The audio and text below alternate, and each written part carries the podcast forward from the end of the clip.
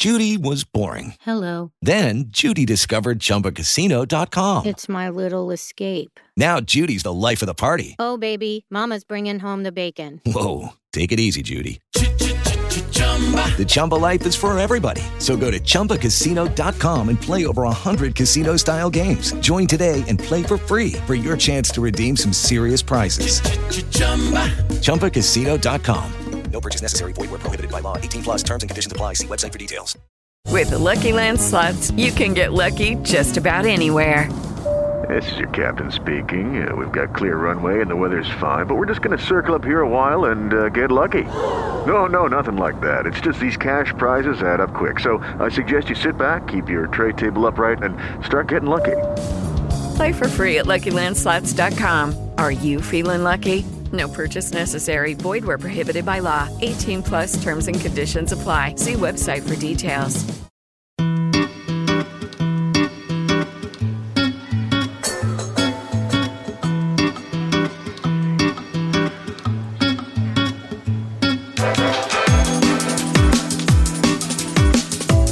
Boa noite, você está no Brasil com Z, que começa falando sobre a segunda onda da Covid-19 na Europa e nos Estados Unidos e sobre o aumento de casos entre os brasileiros. E a pergunta é: já enfrentamos uma segunda onda ou trata-se de um pico ainda da primeira?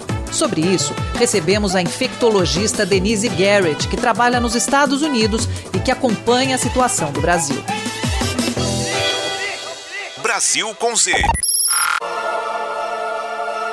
A segunda onda no Brasil, ela já existe ou a gente que se descuidou e ainda estamos num pico complicado da primeira?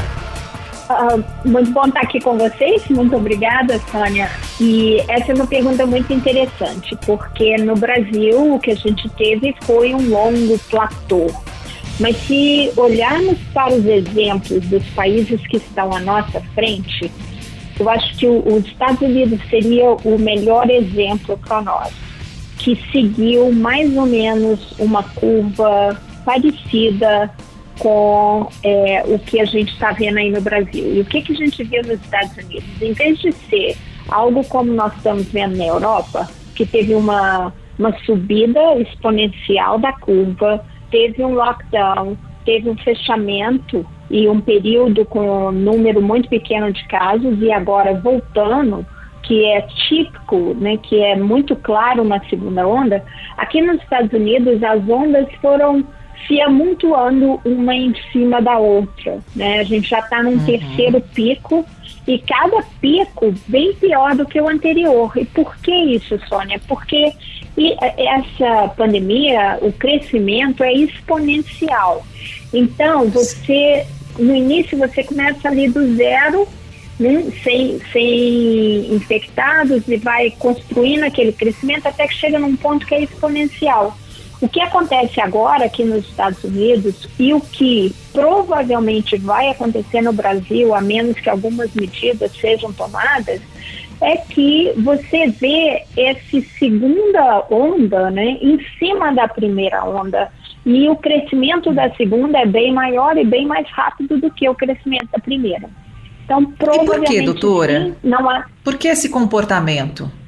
Por que, que a segunda, ela, é to, todos os infectologistas e médicos dizem que ela é mais perigosa? É, o, o comportamento é porque você já tem uma transmissão instalada na comunidade.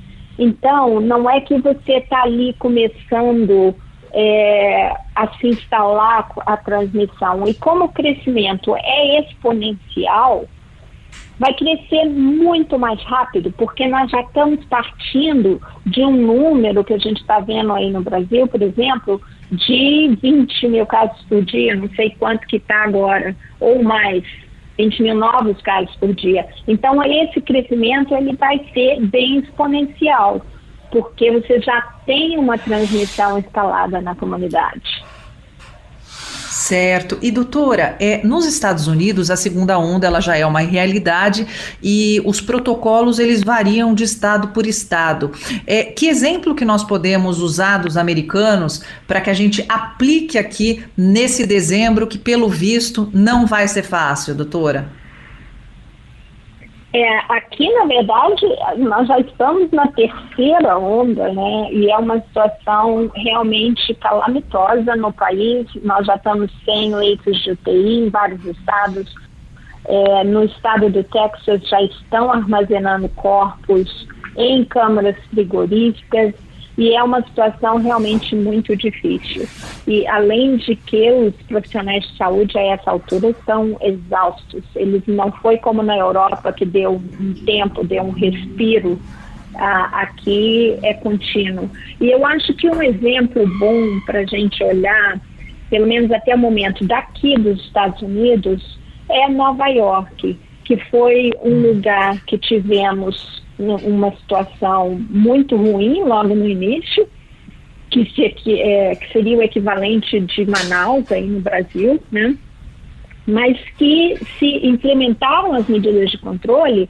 E o mais importante, Sônia, é que quando tiraram o pé ali do, do freio, você não pode tirar o pé do freio é, de forma muito rápida ou de forma sem monitorar, de forma é, indiscriminada. Em Nova York, eles continuaram aí a fazer um controle, porque no momento que você diminui o número de casos, fica muito mais fácil você é, rastrear os contatos, você fazer mais testes diagnósticos e você está ali monitorando. E o que eles estão fazendo? Eles notam o aumento, eles pisam, pisam no freio um pouquinho né, que não necessariamente um lockdown completo, mas eles começam a instituir medidas de controle. E é isso é, que eles estão fazendo em Nova York, que seria um, uma maneira correta de estar tá lidando com o controle dessa pandemia.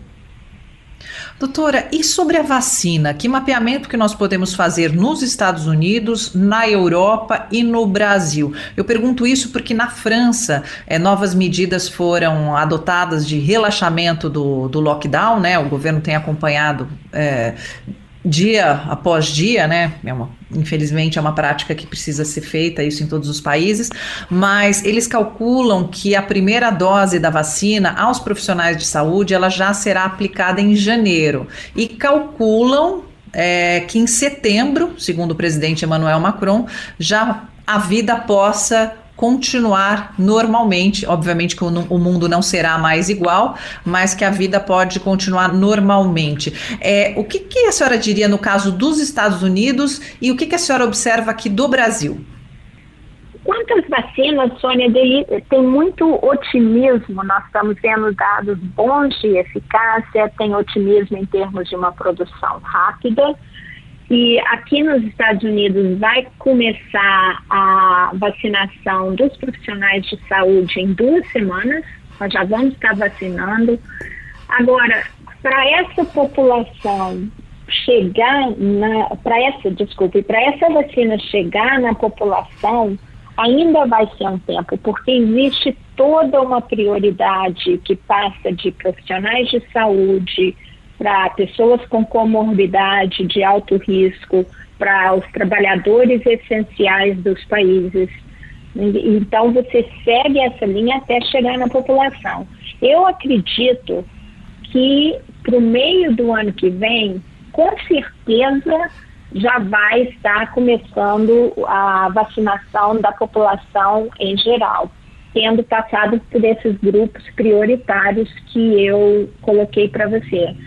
Agora, eu não ouvi a declaração do Macron, mas eu tenho minhas dúvidas.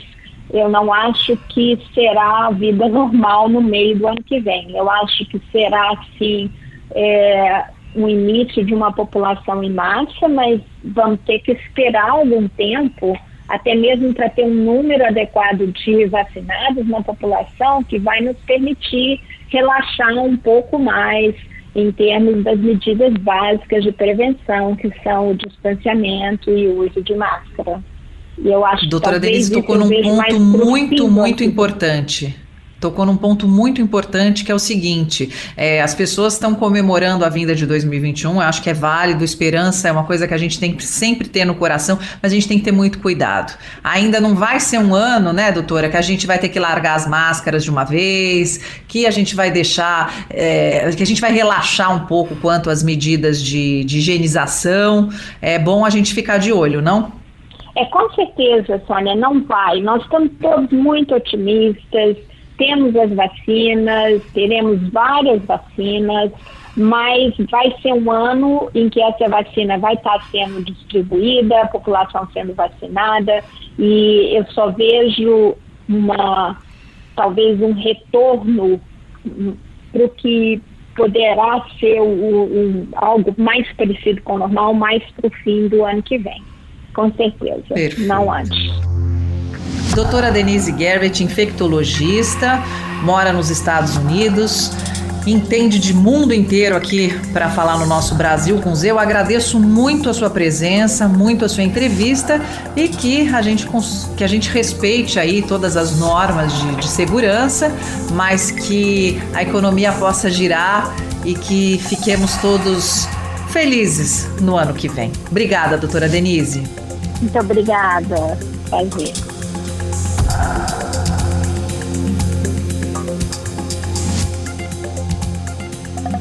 Essa semana, o mundo se despediu de um dos maiores mitos do futebol de todos os tempos, Diego Armando Maradona. O craque morreu aos 60 anos de idade e, fora a linda história nos campos, ele convivia com o vício nas drogas. Sobre este assunto, conversamos com outro craque, o nosso querido Neto. Ó, primeiro é um prazer estar com você no programa Brasil com Z, né? Sônia Blota, uma referência de jornalismo, mas como pessoa você é extremamente maravilhosa. Muito obrigado de você ser minha amiga. Assim, ó, eu, é, quando as pessoas vêm, eu, eu sou muito. Eu, eu, eu consigo é, separar, no meu entendimento como ser humano, o Maradona, jogador de futebol, ele foi é, depois do Pelé, ele está entre os cinco maiores do mundo, porque a gente esquece do Puskas, esquece do Rivelino. É, mas como ver uma morte como essa, 60 anos, é, que a Argentina fica comovida de uma maneira muito forte, mais que Evita Peron, mais que Gardel. É, é, é, e o futebol tem isso, porque é, todos os clubes sentiram e o mundo sentiu, né? Se, você, se a gente imaginar que a, a imprensa mundial, o futebol parou, ainda mais no problema que nós estamos tendo, que é o Covid-19, que o mundo vive uma pandemia muito forte e, e isso nada disso tirou a aglomeração de tudo que aconteceu lá, brigas e tudo mais. Agora, o Maradona teve muitas oportunidades para que ele pudesse sair da cocaína, sair das drogas, sair da bebida. Eu vejo também como muitos artistas, muitos filósofos, muitos, muitas pessoas que foram e que, que são até hoje né, exemplos daquilo que brigaram de um certo ponto. Eu, na, na minha humilde opinião, eh, Maradona poderia ter mais pessoas com muito mais gratidão por ele, de tudo que ele fez para a família, de tudo que ele fez para a Argentina. Ele podia fazer tudo e que estava certo. É, eu não sou a favor disso, sabe? É, uhum. eu, eu, eu, sou a favor de. Pô, ele teve tantas chances, tantas coisas importantes que ele poderia estar fazendo hoje. Né? Morrer precocemente com 60 fraqueza, anos. Né, né? É, e aí as pessoas, Você por exemplo. É... E eu fico pensando, porque na tua, na, na tua época, né? Craque, nossa, o mundo inteiro te aplaudiu, mas você sempre teve cabeça, né, Neto? Você acha que isso também vem de um amparo familiar, vem Não, de uma é base importante, tudo... que da noite pro dia o cara fica famoso isso. e aí começa a virar? Só tem uma profissão que você vira famoso e também você vira milionário da noite pro dia, que você dorme desconhecido, acorda famoso, que é o futebol. Nem o cara que ganha Mega Sena, que ganha todos os prêmios, nem os Bill Gates, nem o Steve Jobs, nem, nem, essas pessoas elas podem ser milionárias, trilhardárias, mas elas não são famosas em relação a um jogador de futebol, um ator, sabe, um cantor. Quantos cantores da década de 80 morreram da mesma forma? Olha o Fred Mercury e muitos outros, né? É, é, só que como a gente está falando do momento do Maradona, é, que ele faz uma cirurgia que tira um coágulo, que até agora, aí hoje eu já vi algumas matérias que tem muita gente já desconfiando sobre isso, de como foi o atendimento. a gente tem que lembrar das coisas boas do Maradona. Mas o Maradona fez muita coisa errada. Maradona não é um exemplo como foi, como é o Pelé, por exemplo. E que a gente julga o Pelé aqui de uma maneira exacerbada, né? Porque o que a gente faz com o Pelé aqui é um absurdo. O Pelé entra em qualquer lugar do mundo de tapete vermelho. Aqui não. A gente teve uma Copa do Mundo 2014 aqui, ele não deu pro tapete. Quem deu foi o Kaká. O Pelé não entrou no estádio por causa dos dois patrocinadores de cartão de crédito. Olha que absurdo isso. Mas aí, por outro mudou, lado. Mudou tanto, né, Neto? De, de, uma, de décadas para cá. Isso. Agora é, é, um business assim altíssimo, isso, né? Exatamente. Um bilionário. Isso, exatamente isso. E aí, o Maradona, com o decorrer do tempo, é, talvez, no meu entendimento, como ser humano, como ex-jogador de futebol, como pai, como marido, como filho eu acho que ele vai servir de exemplo para que as pessoas possam ter um entendimento assim, pô, vocês lembram do Maradona? O cara foi um gênio, foi, foi na bola, você vê os vídeos dele, mas ele deixou com que as pessoas o influenciassem, morar em Nápoles não é fácil. Né? Ele usou droga durante esse tempo todo. Ele, ele conseguiu, de uma certa maneira, se reinventar. Depois ele voltou para outro. Quem viu Maradona com 60 anos, parecia que ele tinha 90. Pois é, e muito envelhecido, né? Você vê que teve um processo químico aí Isso. que deixou ele bem debilitado. Então a gente tem que ter esse entendimento, Sônia. É, vamos lá, você que sempre esteve na França, é, quase que uma francesa, ah, o que fizeram com Bonaparte, por exemplo, não é muito diferente, né? A verdade é, é, exílios, né? Os exílios que a gente. A isso. As pessoas vão te deixando no exílio. E ele começou a ficar. Ou ele teve a oportunidade de ser o treinador da seleção argentina na Copa da África do Sul.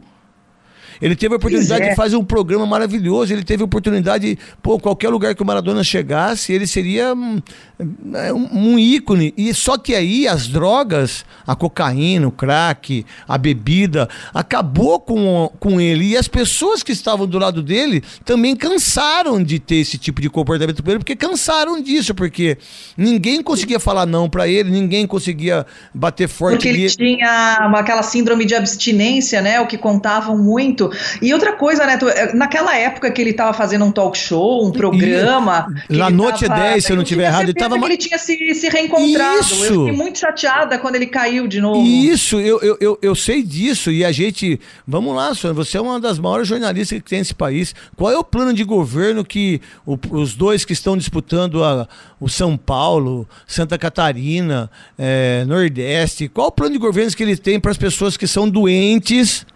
Em relação é, à droga, é, cocaína. É uma doença, o vício é uma, é uma doença, nem, ninguém. É, ninguém tem um plano. Ninguém tem. E ninguém toca nesse assunto. Isso, não sei se você sabe, reparou, inclusive sabe, os governantes isso, atuais. Sabe por que, que eles não tocam? Porque aí mexe com dinheiro, mexe com tráfico, mexe com um é. monte de polícia, mexe com um monte de coisa. Só que ninguém cuida das pessoas. As pessoas acham que é concordo, normal uma pessoa estar tá no roxão. Todo mundo é muito machão para falar de outros planos de governo, isso. mas nesse quem toca com efetivamente. Tipo, falando. eles falam assim: olha, mas o fulano largou a, a, o governo e deixou a gente na mão. Olha, o cara é esquerda, o cara é centro, o cara é direita. Todos eles é. são comunistas, todos eles são socialistas, todos eles são centro, todos eles são esquerda, todos eles são direita, só que ninguém faz realmente. A única coisa que eles brigam é segurança, a saúde está onde? Nisso. A segurança está onde? Nisso. A educação está onde? Nisso, porque se você tiver segurança, você prende quem vende crack e cocaína. Se você tiver saúde, o cara vai ser ajudado em relação a isso. Porque se eu tiver um filho, se você tiver, se quem está ouvindo o programa Brasil com Z, se você e todos nós temos uma pessoa na família com problema de droga, só que muita Bom. gente não tem dinheiro para colocar numa clínica. É né? verdade. E aí a pessoa também, é uma doença, é, é, é, quase que é diária, é 24 horas por dia, é 60 segundos, é um minuto, é um ano. Só que eu, é uma doença interminável. Então, o Maradona, que é o Maradona, ele não conseguiu suportar isso. Não foi só ele, não. Muitos muitos. E aí os desconhecidos, a gente não. A gente, vamos lá, a cada oito minutos tem um estupro nesse país. A gente falou do Robinho parando de falar. É. Tem que acontecer uma coisa bem, é... bem bombástica para para poder é, trazer esses assuntos à tona. Eu concordo com você, sim, Neto. Eu acho que, que esse debate ele precisa ser mais Deve- franco, isso, deveria- usando o exemplo de isso, pessoas famosas, que já isso, que isso está tão escancarado né, na mídia pelo mundo afora, por que não fazer, fazermos um debate Mundial. Mundial. Eu vi uma matéria que o nosso querido Hidalgo fez no Porto de Santos. São 11 toneladas de cocaína que vão para fora do país. Então vamos lá. Não, e se- você acha que ninguém viu? é impossível. então, aí ninguém viu. E você acha que essa cocaína, as pessoas que são infelizmente doentes em relação a isso, quantas pessoas, a gente só está falando do Maradona, em relação a perder um grande ídolo, mas eu não vejo assim. Eu acho que a gente perdeu um grande cara. Um cara que É. precisava de ajuda. Um cara que tinha netos, que tinha filhas. E as pessoas esqueceram disso. Ninguém falou da mãe, da mulher dele, da Cláudia, que foi uma mulher excepcional para ele, que teve que Verdade. separar porque ela não aguentava mais. Ninguém falou das filhas, dos netos. Ninguém. É só o futebol, é só não sei o quê. Não, não é futebol. Futebol é muito pouco para o que está acontecendo com ele e o que aconteceu com ele e que vai acontecer com muitos outros. Que pena, Neto. É. E Neto, Eu não falando tenho agora pena, pra gente fechar com chave de ouro, Soninha? queria saber sua maior lembrança com Maradona. A, a verdade, eu tenho uma. Na minha vida, eu não tenho pena das pessoas e também não tenho dó. Eu tenho compaixão, que é uma coisa muito melhor do que pena. Eu não quero que ninguém tenha pena de mim. E de ninguém, falar a verdade. A gente tem que ter um compaixão. Eu estou eu, eu estou sofrendo muito pela morte dele como pessoa. Do jogador, ele já tinha parado de jogar. Agora, a minha maior. Foi quando eu conheci ele pessoalmente lá no Esporte Careca, né, do Careca, que jogaram junto no Napoli. E se você vê a bondade dele, a humildade dele, o carinho dele com todos nós, porque todos nós estávamos esperando pra gente ver um, um mito, entendeu? Tipo, você É. vê um Mandela, você vê um Gandhi, você, se- você vê, sabe, um cara que você é quase que. Você não consegue ter esse tipo de, de. A gente não pensa que vai chegar perto dele. Cara, ele chegou, ele cumprimentou um por um, perguntou o nome de todo mundo, jogamos bola com ele, né? E foi assim muito legal. E depois eu vim também encontrar no camarote do carnaval. é, mas ele estava totalmente louco nesse dia. Eu fiquei É. com muito dó, fiquei com muito apego. Eu quase briguei com o ator da Globo por causa que eles estavam usando coisas que não deveria. E todo mundo aplaudindo, entendeu? É, Entende? Fazendo, fazendo vistas grossas, é, né? Passando isso, um exatamente. Acho que isso fez com que, infelizmente, o Maradona viesse a morrer tão cedo. Né? O Que Diego pena. Armando Maradona, porque o jogador, eu sou ex-jogador, mas eu prefiro ser o José Ferreira Neto até uns 80, tá bom. Eu até vou queria, queria contar essa história para o ouvinte rapidamente. É, eu sempre fui muito fã do Neto, mas fã mesmo, né? E aí eu vi, quando eu vi o Neto pela primeira vez na Band, que ele tinha sido contratado, é, eu falei, ah, será que eu posso chegar perto dele? Quando eu vi que o Neto era essa pessoa maravilhosa, a gente ficou amigo de cara, né, Neto? E É, quantos porque- anos de amizade nós É, já fa- temos? Faz mais de 20 anos, assim, é porque eu sou meio sisudo, assim, as pessoas acham é Porque não, é que é porque você sisudo, é, que as pessoas. entendeu? Quando a gente tá na frente de um ídolo, É. a gente fica assim, sabe? Como é que ele vai reagir? A gente É, fica imaginando esse momento. Será que eu não vou É porque incomodar? é porque as Mas aí pessoas quando acham- eu vi que você já foi conversando, É. vamos tomar café, não É, sei o quê, é que a gente pessoas- ficou amigo na hora. É que as pessoas acham que eu vou. É Que eu vou brigar. Não, no programa é uma coisa, é que é um programa nosso. Você faz uma reportagem, por exemplo, sobre um governador, sobre uma pessoa que veio a falecer. sobre- é a sua profissão como jornalista que você é a referência. O seu nome já é uma referência jornalística. E a sua Obrigado. humildade, a sua bondade, o seu carinho para com todos nós aqui é uma coisa incrível. Pô, eu fiquei muito mais feliz de me tornar amigo seu. E eu sou um bom papo, eu sou uma boa pessoa, um bom cara. É Tenho os meus defeitos, mas eu sou uma ótima pessoa. Ajuda nas reportagens, né, Neto? É, é, tem que ajudar. né? É, tem, a gente tem que se ajudar. A verdade não- Reportagem internacional, você precisa de alguma. Você, né, preciso de uma fonte aqui, você liga pro Neto, né? Só, Neto conhece todo mundo. Graças a Deus. Esse é o nosso, é o nosso legado que a gente deixa para nossa vida, né? E eu espero que o Maradona possa ter deixado um legado do futebol. Ele, eu acho que ele vai deixar, viu, É. Neto? Eu No- acho que ele vai deixar, não só no futebol, quando eu pergunto isso, né? que ele foi ídolo de milhões, mas assim na vida. As pessoas Isso. vão parar para pensar. O Maradona podia ter feito 95 anos. Isso. Com certeza ele era um atleta. Que Isso. pena que foi só com 60. É um, ele foi embora Isso. muito novo Muito e não foi por causa do futebol. Exatamente. Né? Foi por causa das exatamente. drogas. Foi por causa Foi das uma drogas. pena mesmo. E quem sabe Meu esse querido, legado um prazer deixar. tê-lo aqui, viu? No nosso Imagina. Brasil com Z. Volte sempre, Neto. Obrigado, Nossos Soninha. são sempre, são sempre muito agradáveis Obrigado. e no ar para dividir aqui com o nosso Obrigado. ouvinte. A gente conversou com o grande craque Neto a respeito Imagina. da morte de Dom Diego Armando Maradona e ele vai voltar sempre no nosso, nosso programa, se Deus quiser, né, Neto? Um beijo, Soninha. Fico à sua disposição da Rádio Bandeirantes do Brasil com Z, tá? Porque o pessoal que acha que é o Brasil com Z, mas lá fora, mas conhece, né? É, nosso Brasil é com S. O com Z é do brasileiro que está olhando ele do lado de fora. Aí que é o, o é o Z é o trocadilho do, nosso, do nome do nosso programa. E o Z é forte, né? Ziraldo, Zezinho. É, não, Zico. Zico. É isso aí. um beijo, Soninha. Um beijo pra todos os seus ouvintes. Beijo, querido.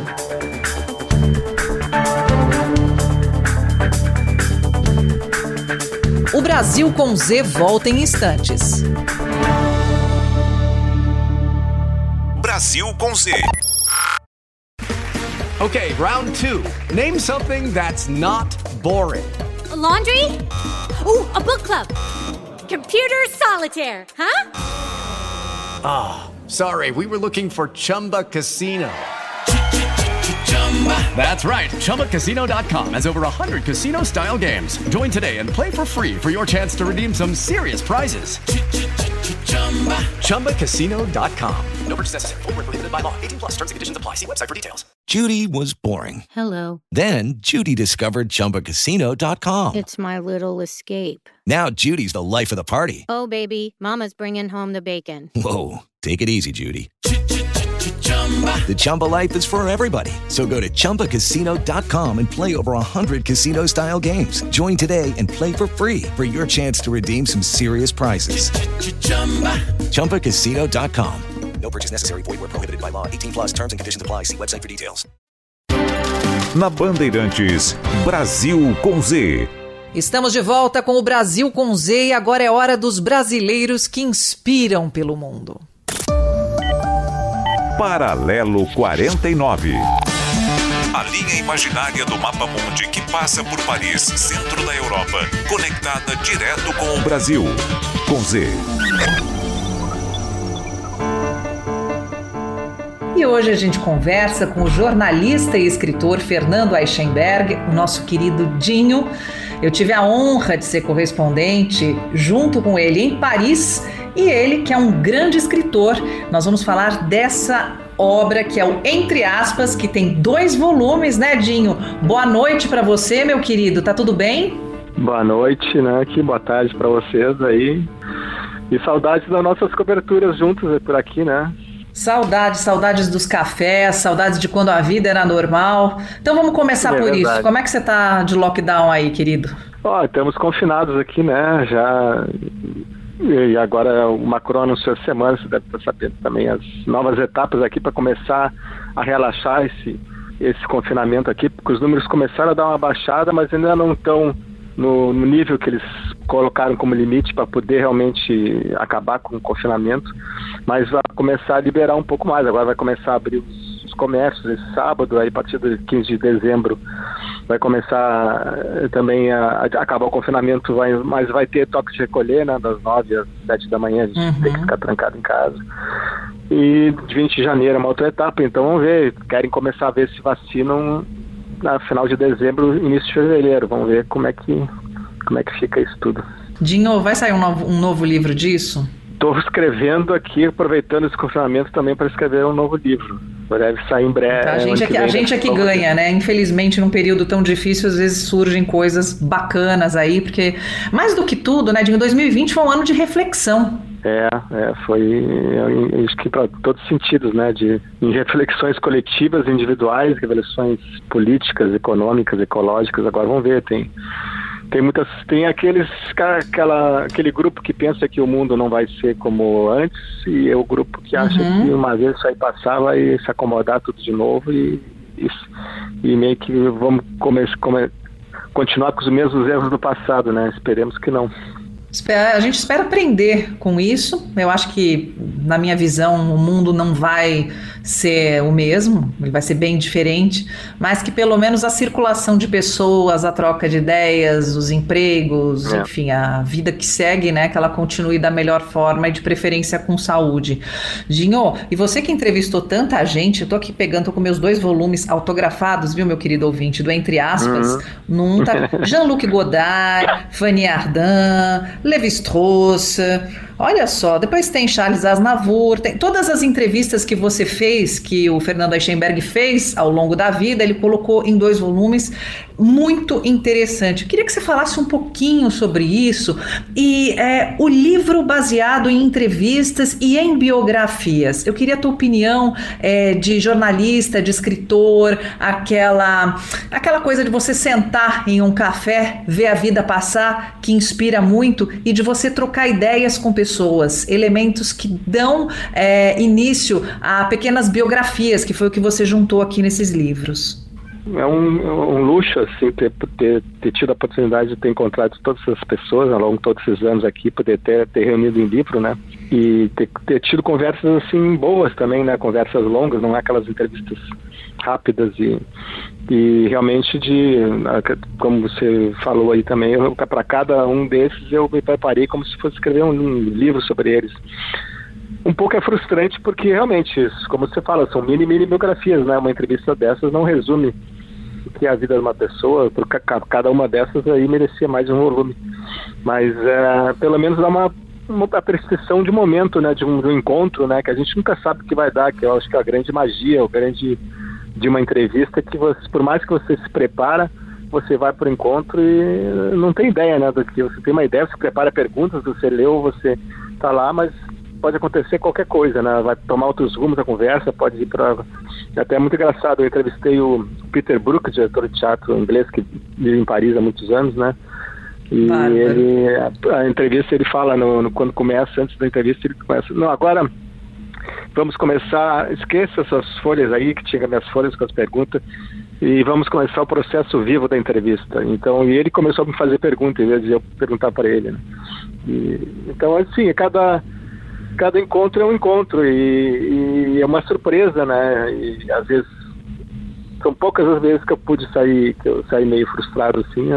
grandes todas as, as entrevistas deram realmente você sai com com o sentimento né, de que ó, consegui uma boa entrevista, uma boa conversa. E acho que as pessoas, o entrevistado sente isso muito também, né? Quando você vai um pouco, tem interesse, você, ele sabe que você preparou, porque muitas vezes eles no final da entrevista me agradeceram, né? Pô, obrigado. Eu falei, não, obrigado a você, né, que me concedeu esse tempo todo aí para se disponibilizou uhum. para dar essa entrevista.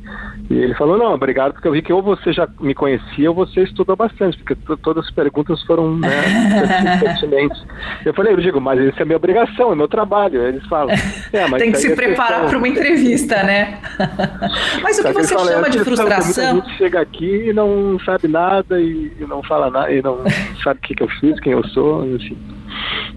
Mas, querido, o que você chama de frustração, eu, eu concordo parcialmente. Eu acho que é um pouco da, da vida do, do repórter, do jornalista. A gente sempre quer mais, né? É, a gente está é, sempre buscando mais e mais para poder contar uma história. Mas a vida é feita Ainda de bem. momentos né? E aí, ainda é o que nos mantém vivos. Mas eu tô agora contando agora para o ouvinte, né, que por falar que a vida é feita de momentos, no momento da, da tua noite de autógrafos, quando eu cheguei lá com os meus livros para o, o Fernando Eichenberg, meu querido Dinho, autografar, eis que eu sou conduzida a uma mesa com duas figuras. Sebastião Salgado e Chico Buarque de Holanda. Gente, mas eu quase caí. Sabe aquela coisa? Eu falei, gente, Mas aqui para mim foi histórico também, viu, meu amigo? E eles são pessoas muito queridas para você, não? São, são, são bons amigos, assim, que eu fiz aqui nesses anos todos também, né? E são, são belas amizades e dois grandes, dois grandes artistas, né? Cada um deles na sua, nas, seus, nas suas áreas, assim. E essa, história, essa coisa da gente falar do artista, a gente dá voz para os artistas, é, é, assim, jornalisticamente falando, às vezes não tem pessoas conhecidas. É, o Cobra, por exemplo. Eu morei muito tempo na aí, né? E eu só ouvi falar dele depois que ele ficou famoso na Europa e não aqui no Brasil. Qual que é o papel, na tua opinião, Dinho, do jornalista na divulgação do trabalho artístico? Ah, eu acho que é, é, um pouco isso também, né? É, também é, é, provocar um pouco, né? Ir atrás de, de nomes, de coisas que não precisam ser aqueles nomes que estão na que estão em evidência, ou que estão todos falados, que são conhecidos, claro que são esses são os mais óbvios, né? Que também são interessantes, se são conhecidos é porque tem tem um trabalho marcante, tem um, alguma coisa que fez em alguma área que, que merece ser falado, mas também tem tantas pessoas fazendo tanta coisa que que são mais anônimas, que nem você falou, né, que não estão mais, não estão nessa nesse topo assim de que merecem, que merecem ser falados. E eu acho que isso aí é importante também é, e às vezes é uma dificuldade também. É bom quando tem editores que, que percebem isso e que mesmo sabem que não é um nome que, que vai puxar, que não vai de cara assim, mas que vale pelo, pelo, pela história, pela e que compram né, a, a, história, que compram o trabalho, que querem saber, não, vamos fazer, vamos publicar. Eu acho que tem que ir por aí também, não são só os grandes nomes, é por isso que eu procurei também botar no, no, nos dois livros também nomes que eu sei que não são tão chamativos assim. Mas para que as pessoas conheçam, né? Que é muito importante isso. Eu acho que a gente tem que apresentar é. bons trabalhos e, e, e, dar esse reconhecimento. Falei especificamente da classe artística, Dinho, porque esse ano pro, pro artista foi, como para todo mundo, né? Foi bem complicado. Em é. compensação, eles descobriram o recurso digital, o recurso da live. Você, a Europa, ela é muito diferente nesse tipo de coisa. O digital, ele é muito mais é, conectado com os Estados Unidos, com o Brasil. É, eu lembro bem quando eu estava aí que o Instagram, quando bombava aqui no Brasil, para nós aí em Paris era um filtro de fotos. Mas o podcast, em compensação, ele já era uma realidade que agora o Brasil tá, tá descobrindo. Você acha que dá para unir todos os recursos para que, enfim, várias formas de manifestação artística elas possam acontecer e manifestação, manifestações jornalísticas também, por que não? É, acho que isso aí vai. Eu acho que não vai mudar, né? É que todo mundo realmente fala é uma essa sentir falta da coisa do, do teatro mesmo ao vivo da do, dos dias ao cinema dos concertos dos shows mas essa pandemia trouxe também essa criatividade na, nessa fase nessa era desse campo tecnológico aí que acho que ela veio para ficar também. Acho que vai ter um, um uhum. pouco dos dois né? Vai continuar tendo essa os meios tradicionais de, de manifestação de encontro de encontros de pessoas mas eu acho que isso que se criou aí de, de, de novas formas de, de manifestações em qualquer campo artístico e outros, né? intelectuais em geral, acho que vai ter uma foi uma, uma, mudança que vai ficar e vai se desenvolver ainda mais, que vai vai trazer outras formas aí de manifestações de como você diz de meio, meio de juntar duas coisas junto com várias formas ao mesmo tempo. E acho que isso, isso aí está está mudando muita coisa, como na coisa do trabalho home office, né, como na teletrabalho, com outras coisas assim. Tem muita, acho que tem essas coisas aí, vai ter bastante mudança na, nesse pós-pandemia aí. Meu querido, eu agradeço muito a sua entrevista. Ouvintes queridos, conversei com o Fernando Eichenberg, jornalista e escritor. Escreveu o Entre aspas 1 e o Entre aspas 2, que estão nas melhores plataformas de internet que você encontra. E qual que é o teu arroba para contato, Fernando? Quando eu falo seu arroba, você vê que a gente está bem na era digital, né? para entrar em contato com você. é, tem o. É arroba Fernando Eichenberg, que é o meu nome, né? É, e ali tem o. Ó, pessoal, Eichenberg se escreve E-I-C-H-E-N-B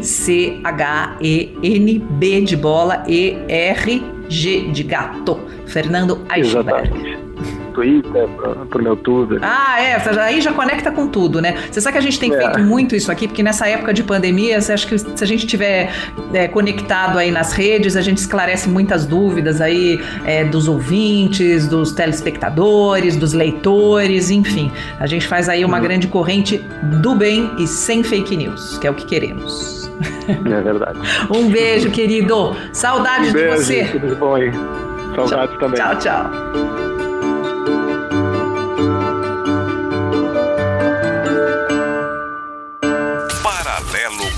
49.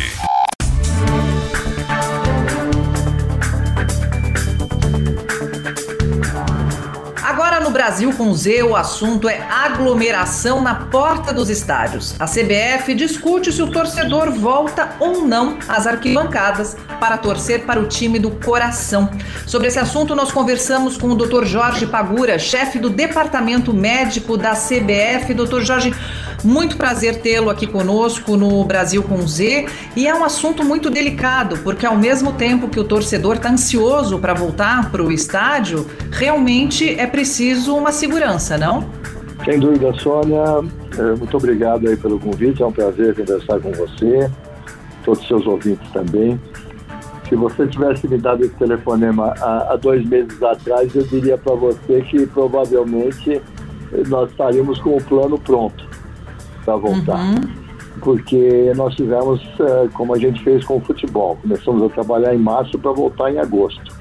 Então, um plano que já estava praticamente pronto, é lógico que eh, são sempre documentos vivos que vão se modificando a cada nova, uh, novos conceitos, compartilhado com o Ministério da Saúde, mas ele realmente ele está pronto para o momento adequado. E eu diria para você que hoje nós não vivemos o momento adequado. Hoje ele está guardado. Está guardado. Então ele é um... Pode falar. É, não, o torcedor ainda tem que segurar um pouco mais a ansiedade e acompanhar de forma digital, pela TV, pelo rádio. É, Sônia, o que a gente tem visto, e isso é uma, um problema no Brasil, quer dizer, todo mundo ficou muito recluso é, praticamente de março a agosto a setembro. E realmente com os índices mais baixos, com os índices de contaminações também em regressão, é, várias atividades foram liberadas. O que parece uhum. é que às vezes a própria população, talvez até é, deveriam ser feitas mais campanhas de alertar, embora a gente, todo mundo fale praticamente a mesma coisa, uma coisa barata, que é o uso da máscara, e realmente o distanciamento social, mas se confundiu a liberação da, das, das atividades com não precisa mais se proteger. Eu acho que liberação das atividades tem que ter também, a gente tem, tem que ter o binômio realmente, a parte de saúde, que é sempre prioritária, o econômico, mas a população não pode baixar a guarda. E uhum. isso está refletindo agora num aumento que a gente tem visto agora nas últimas semanas, aí talvez no último mês, até com um recrudescimento maior nos últimos, na última quinzena. Então hoje a gente falar em volta do público, ela realmente hoje, eu diria para você que ela está um pouco deixada de lado. A gente entende que o futebol realmente é o maior meio de diversão, é uma paixão nacional, fora o que ele gera do ponto de vista econômico e social, é, mas hoje a gente está realmente meio quieto em relação a aglomerações. Então eu diria para você que mesmo estando com o projeto praticamente pronto, ele vai ser colocado quando as autoridades, assim como foi feita a volta do futebol sem público, as autoridades municipais e estaduais que tiveram otorgado esse poder pelo Supremo Tribunal Federal, decidir dentro das suas faixas ou dentro das suas cores, cada estado e, e, e cidade tem aí um, algumas variações, mas dizer o que, que se pode fazer, o que, que não se pode fazer. E hoje as aglomerações ainda, no meu ver, hoje, nesse momento, como eu disse, a, a situação é muito dinâmica. Às vezes você pode ter uma queda, como pode ter uma subida. Eu diria que hoje, num momento de subida, isso realmente não está em discussão. Perfeito. Doutor, aproveitando os conhecimentos do senhor para falar sobre Covid e atletas. É, há polêmica, né? Inclusive uma frase dita pelo presidente Jair Bolsonaro que foi: "Eu sou atleta e, portanto, isso seria uma, um fator que minimizaria os riscos do coronavírus no organismo". Falso ou verdadeiro? Olha, o que nós temos visto, é, Sônia, é que a grande maioria dos atletas, isso a gente tem seguido, os atletas atuais, é, realmente os, o quadro do, do, de Covid tem sido muito frustro. A grande maioria ou é assintomático ou é oligossintomático. Nós estamos pegando, porque dentro do nosso protocolo para a volta do futebol, nós estamos testando pacientes assintomáticos, aí no caso, os jogadores uhum. assintomáticos estamos tirando. Então, o que a gente vê que é uma população mais jovem e mais saudável, ela realmente tem passado uh, mais ou menos sem grandes complicações. Tivemos muito poucos, acho que um outro caso de, de jogador que foi internado, e como te disse, muito pouco, acho que não chega a 5% dos jogadores nessa faixa com sintomas. Que a gente faz, além do teste, nós fazemos o inquérito epidemiológico. E quando tem sintomas, é sintoma muito frustro. E, uhum. de qualquer forma, é, isso, toda vez que você tem uma melhor condição física, em pegando o Covid, isso se, se for uma situação mais grave, que vai requerer uma internação em UTI, alguma coisa, e aquela sua reserva é, realmente de, de, de, saúde, isso vai ajudar. Diferente, por isso que você tem as faixas de risco maior, aquele que é diabético, aquele que está imunodeprimido pelo, pela parte de ter uma doença tipo neoplásica. Uh, e outras, cardiopatias, hipertensão, obesidade é um fator muito importante de risco. Então, não podemos dizer nem tá uma verdade não. Para pegar o vírus, não, qualquer um pega, né? Não adianta se você é uhum. atleta, ou você é mais idoso, se você não se proteger, você corre esse risco de, de, de, pegar. Mas nós temos visto mesmo isso que na população mais jovem, e principalmente uhum. de atletas, que é o que a gente está trabalhando, a gente não tem tido, os casos eh, não têm sido graves. Talvez isso seja, talvez, até um estímulo para o pessoal não se proteger bem, porque a gente sempre fala, não, não tem nada a ver, porque uma hora você pode ter um caso grave. Então, tem que se proteger mesmo, porque nós estamos aí num inimigo que é um inimigo complicado, que é o, o SARS-CoV-2, ou Covid-19. Né? Dr. Jorge Pagura, chefe do Departamento Médico da CBF, conversou conosco aqui no Brasil com Z. Muito obrigada pela sua entrevista, Dr. Jorge. Volte sempre ao nosso programa. Sempre que você me convidar, Sônia, eu estou às ordens e um abraço a você e a todos, todos os ouvintes do Brasil com Z e da Band.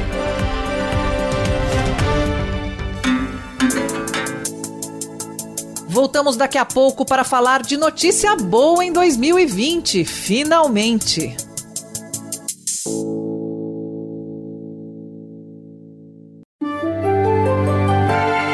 Brasil com Z. Na Rádio Bandeirantes. Bandeirantes.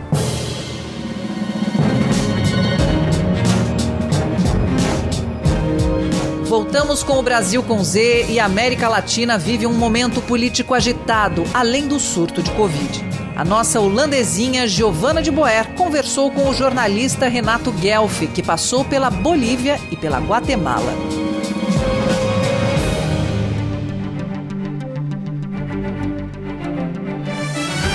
Muito boa noite aos ouvintes do Brasil com Z. Hoje a gente vai dar um passeio aqui pelos nossos vizinhos, na América Latina. E para trazer um pouquinho mais de propriedade para nossa conversa, a gente vai conversar com o editor de internacional da Band, o Renato Guelfi, ele que cobriu recentemente as eleições da Bolívia. Uma boa noite, Renato. Boa noite. Renato, a gente sabe que mais ou menos um aninho depois aí do golpe contra o Evo Morales, os bolivianos voltaram às urnas no dia 18 e elegeram em primeiro turno Luiz Arce. Como foi para você cobrir essas eleições? Foi muito diferente de qualquer coisa que eu tenha feito até agora, em parte por causa da pandemia, né? Então o país estava com várias limitações. Entrar na Bolívia nesse momento foi bem difícil mas em parte pelo momento político também. As pessoas na, na Bolívia estavam muito engajadas com as eleições, tanto os que votaram nos no socialistas quanto os outros. Então foi bem interessante assim ver tanta gente interessada pelo que estava acontecendo, apesar de todo esse problema da pandemia. A gente consegue ver polarização tão grande quanto é aqui no Brasil? Bom, a impressão que eu tive é que nesse, nesse mês, por exemplo, da eleição que eu estive lá, tava ainda mais intensa, assim. Tava muito... A esquerda tava muito apegada à narrativa do golpe a direita tava muito apegada à narrativa da fraude.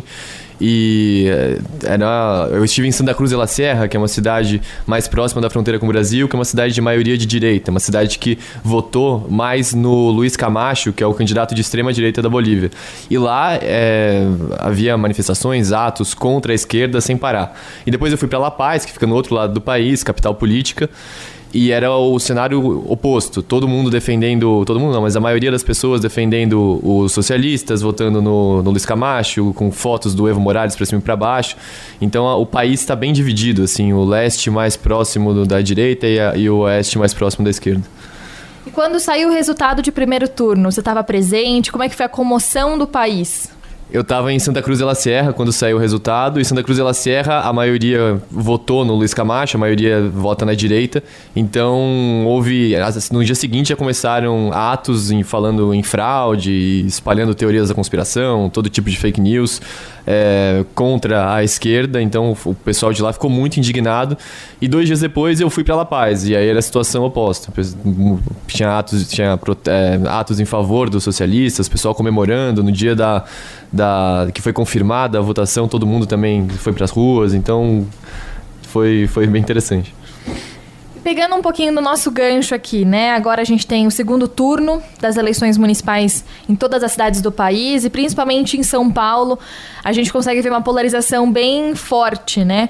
De um lado, Bruno Covas do PSDB representando uma narrativa de centro-direita e Boulos, Guilherme Boulos, representando uma narrativa centro-esquerda agora, né, um pouquinho mais para esquerda, do PSOL. A gente consegue traçar algum paralelo com as mesmas eleições, claro, presidenciais e agora municipais eh, no Brasil em relação à Bolívia? Eu acho que na Bolívia, a centro-direita, centro, centro-direita estava representada mais pelo Carlos Mesa, que ficou em segundo. E no, o, os defensores do Carlos Mesa não são tão, tão ativos na, nas redes e na rua, são eles votam no Carlos Mesa, sendo que ele ficou em segundo, mas não, há, não fazem tanto barulho. Então, a impressão que eu tinha na Bolívia era mais uma coisa entre a esquerda do, dos socialistas e a extrema-direita do Luiz Camacho, que é algo parecido com o Bolsonaro.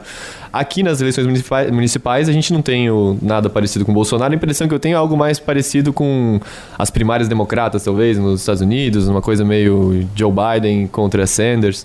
Mas eu acho que a nossa situação aqui municipal é mais saudável, assim, parece um debate mais tranquilo, mais respeitoso, mais cordial. Na Bolívia a situação estava um pouco mais complicada, tinha mais com mais agressividade, assim. E Renato, lá eles também têm debate em TV aberta para o público saber um pouco mais das propostas?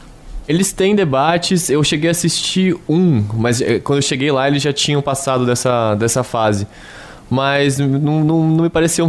A televisão na Bolívia é um pouco diferente da, no, do Brasil, não, não me pareceu tão bem elaborado assim, o, o debate. E se não me engano, não todos os candidatos participaram, não, não, não me chamou muita atenção, assim, não, não, não sei. E Renato, só pra gente passar um pente fino agora na Bolívia e continuar a nossa tour pela América Latina, eu queria entender se a gente tem alguma semelhança com os bolivianos? E se sim, quais são? A gente tem muito, muitas semelhanças com, com os bolivianos. Eles têm problemas sociais quase iguais aos nossos, eles têm um índice de pobreza muito alto, que caiu muito durante o governo do Evo Morales, mas ainda é alto. Eles têm problemas de educação, de saúde, inclusive uma das histórias que eu encontrei lá que me pareceu muito, muito forte foi de bolivianos que estavam cruzando a fronteira ilegalmente para o Brasil durante a pandemia para se tratar no SUS, porque a gente tem esse sistema de saúde que recebe estrangeiros também. Então, eu aprendi muita coisa lá e fiquei com a impressão de que tem muitas possíveis respostas para os nossos problemas que estão ali na Bolívia. A Bolívia conseguiu crescer economicamente muito nos últimos anos e aliar esse crescimento a uma redução da pobreza e a uma redução do analfabetismo, aumento da expectativa de vida. São desafios que a gente enfrenta aqui também. Então, acho que vale a pena prestar mais atenção. Renato, mudando agora de um pouquinho de assunto, a gente sabe que a pandemia colocou as atividades econômicas de todos os países do mundo em segundo plano, né? E claro que o Brasil não vai ser o único e já não é o único a sofrer reduções orçamentárias para o ano que vem. Inclusive, o projeto de lei orçamentária anual de 2021 já foi enviado para o Congresso e algumas áreas importantes, como a saúde e a educação, vão ter menos investimentos na comparação com este ano. Nesta semana, o Congresso da Guatemala suspendeu os trâmites da lei orçamentária deles para o ano que vem. E para entender um pouquinho mais, queria te puxar um pouco para a conversa, para entender o que está acontecendo lá e o porquê que o Congresso decidiu suspender essa, esses trâmites da lei orçamentária por lá. A Guatemala, assim como a Bolívia, assim como o Brasil, tem um índice de pobreza muito alto. E assim como todos os países do mundo, está enfrentando a pandemia neste ano. E eles têm um outro problema, que é a temporada de furacões, que acontece com frequência, mas neste ano também foi mais forte. Então, na semana passada, retrasada, agora não, não me lembro, morreram acho que mais de 50 pessoas em um desses furacões. Então, são vários problemas sociais ao mesmo tempo, tem as pessoas estão enfrentando várias dificuldades, e aí nesse meio o Congresso decidiu aprovar o, o projeto orçamentário enviado pelo presidente, que tem cortes importantes para a saúde, para a educação e, ao mesmo tempo, é, aumenta alguns gastos supérfluos com alimentação, por exemplo, dos parlamentares. E isso, como era de se esperar, causou uma indignação muito grande. As pessoas foram para as ruas, colocaram fogo no Congresso e, e agora há uma, um debate, uma, uma discussão se o presidente e o vice-presidente vão renunciar, se vão continuar, qual vai ser a, a, lei orçamentária que vai passar. Provavelmente não vai ser a que estava sendo discutida agora, até agora há pouco. Queria entender um pouquinho também por que, que a população, né, no caso esses manifestantes, estão pedindo pela renúncia do presidente. Eu acho que é, é, o problema que ficou mais forte foi que, ao mesmo tempo, eles estavam cortando gastos sociais importantes em meio a uma série de problemas sociais e ampliando alguns gastos supérfluos para os políticos. Então é, o, é, o, é a tempestade perfeita para as pessoas ficarem indignadas, irem para a rua e, e, cobrarem isso que estão cobrando. Né? Além disso, existem acusações de favorecimento de empresas pelo presidente. Então, o presidente já não vinha numa, num, num momento muito bom. Então é, é, é um cenário com muito, muito desfavorável para o presidente, né, que cometeu vários erros aí, tomou várias medidas um pouco questionáveis. E enquanto isso, a população passando por uma série de dificuldades e foi para foi a rua, foi protestar. E eu acho que para a gente encerrar um pouquinho sobre isso, existe alguma explicação pelo fato da gente estar tá passando pelas mesmas coisas, né? A nossa lei orçamentária brasileira também foi enviada ao Congresso com cortes drásticos na saúde e na educação, assim como na Guatemala. E lá a gente consegue ver, claro que tem outras é, situações envolvendo esses protestos, claro, mas uma delas é a lei orçamentária. Por que, que aqui no Brasil ou lá na Guatemala eles protestam contra algumas medidas que de fato vão impactar na sociedade e aqui a gente acaba só escutando? Acho que essa é a pergunta mais importante. É uma coisa que eu, que eu me pergunto com frequência. É, quando eu estava na Bolívia, agora o Chile estava votando o plebiscito da Constituinte, e isso tudo aconteceu depois de um ano de manifestações todos os dias, né? Manifestações feitas pelos chilenos. A Bolívia também foi às ruas é, Argentina, vira e mexe, está na protesto, enfim, existe essa tradição na América Latina e o próprio Brasil já, já fez mais protestos.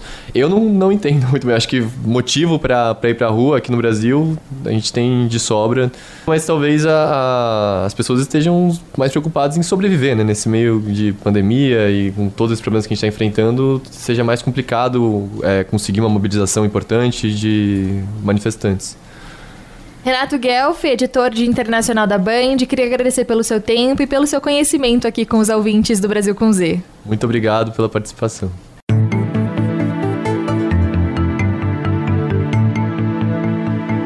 Querido ouvinte do Brasil com Z, você deve estar sentindo a falta do meu parceiro e amigo Cristiano Panvec aqui no programa. Mas a historinha de hoje é do presente e sobre ele, e muito linda. O Cris e a mulher dele, a Cláudia, foram presenteados com um meninão, o Leonardo, irmãozinho da Lorena. O Cris conta pra gente a sensação de ser pai pela segunda vez em um mundo que precisa cada vez mais de otimismo e esperança.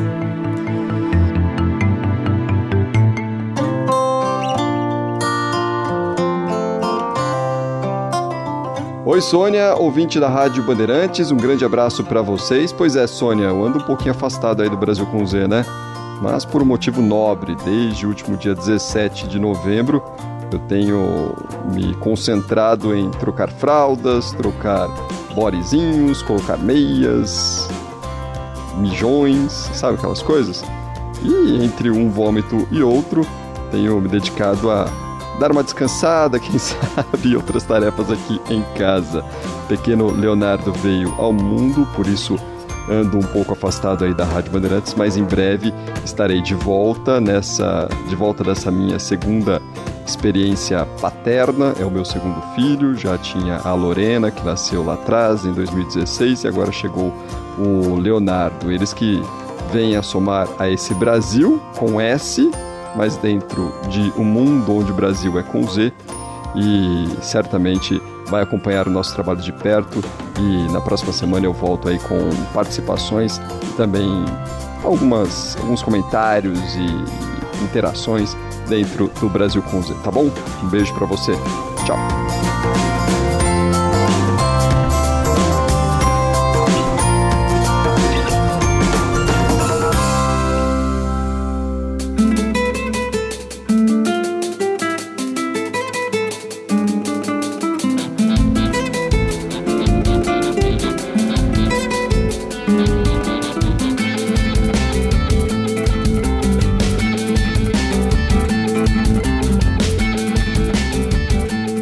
Brasil com Z fica por aqui. A produção é da Giovana de Boer. Na central técnica, o Roger Palme Duarte e o Eric Vernizzi. E a sonorização é do Caiame Martins.